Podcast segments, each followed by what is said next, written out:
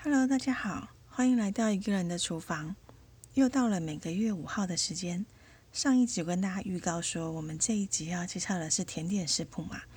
我不知道大家听到自己做甜点这五个字，脑海中会浮现什么画面或字眼呢？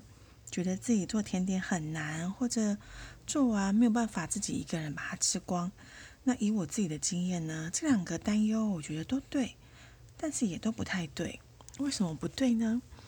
解答就在我们今天要介绍的食谱里。那我们这期节目就开始喽。我们今天要介绍的食谱呢，是二零一九年出版的，书名一样很长，就叫做《十步骤完成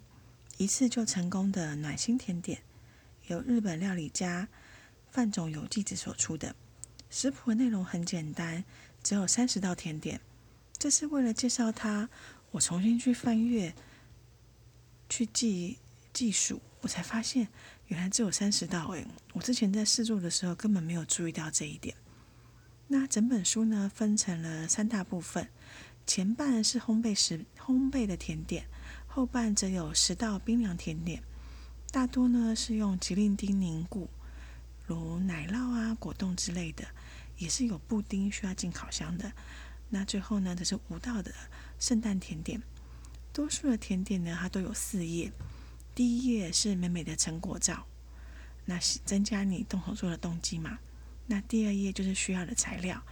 如果材料有一些需要预先处理的呢，也会放在这里一起一起做提醒。如果比如说要放室温啊，或者要先烘烤这些的，那剩下的两页呢，就是制作步骤，总共有用十张的照片呢去搭配文字做说明，有一些比较简单的啊，它甚至还只有五张照片。那除了步骤里面的注意事项啊，你完成的甜点或者是面团的保存方式，不管是冷冻或冷藏，那各可以保存多久？还在这里做再再再做进一步的说明。那我要先自首哦，我自己只有试做了烤箱甜点这一部分，我对所谓的冰凉甜点没有什么大的兴趣。而且呢，有一些我已经本来就试做过别的食谱，而且很喜欢的甜点。因为已经找到我喜欢的食谱了，所以我就没有再照这个食谱里面的步骤去进行。但整体而言呢，我觉得这本食谱书它真的解决了我们一开始提到的对于自己做甜点的这两大疑问。而且它经过作者做的初步的筛选跟编排方式啊，这本书对甜点的新手也相当的友好，有细心列出的保存方式。比如说烤箱甜点里面的第一道酥饼，就是个可以先把面团，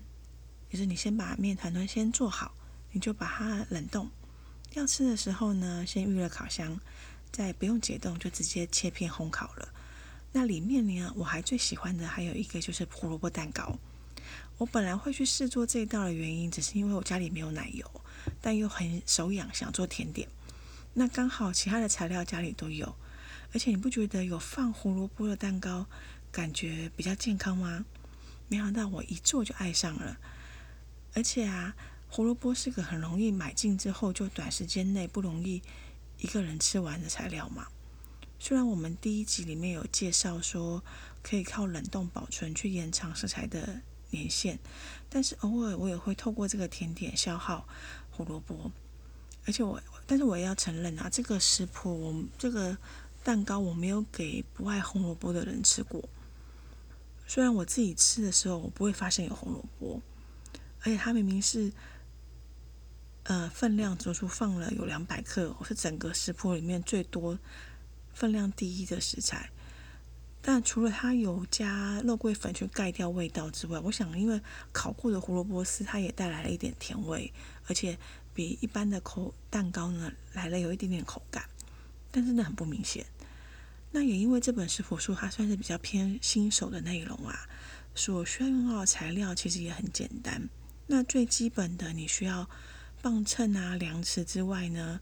这本书里面的甜点你只要有手持的打蛋器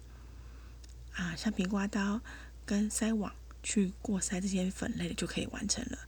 你不需要打发蛋白啊、全蛋液或者鲜奶油。当然有一些甜点会需要模型。比如说马德莲啊、马芬啊，甚至可以说这本食谱书里面的蛋糕类的甜点都是比较需要模型的。所以，如果你今天家里有烤箱的话，如果你不想添购模型，你还是可以照这个食谱去制作饼干。不过，老实说啦，我开始踏入做甜点这条路之后啊，虽然慢慢的有在添购一些甜点的模型，毕竟有一些甜点就是要有这个模型才才会像这个甜点嘛，像马德莲啊。但是我的六寸的蛋糕模哦。我还是用别人之前给我的一个小砂锅，它的直径刚好有符合，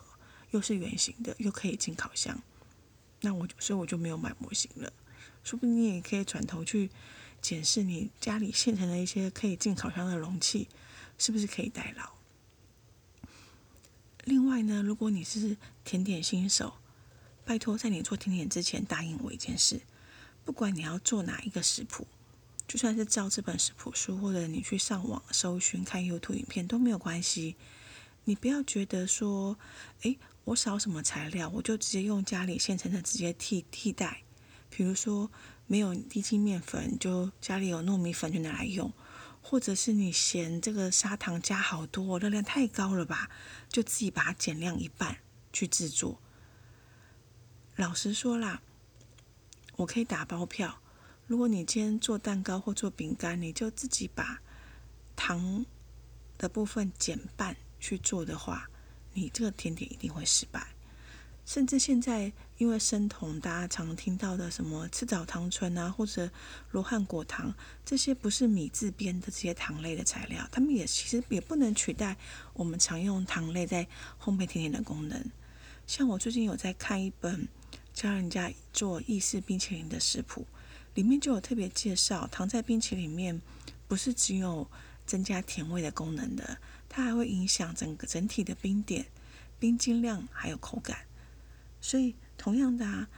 蛋糕、饼干也是一样的，不要只觉得为了热量我就斤斤计较少糖少油，那你最后只是花时间花材料，然后做出一个口感不好，甚至你可能根本就不想碰的甜点，何必呢？比起在那边斤斤计较材料，感觉起来热量很高，你还不如在烤完之后，慢慢的把它你的甜点消耗掉，或者你干脆就直接送人，才才不会导致你自己短时间内大量摄入了过过多的糖分，不是吗？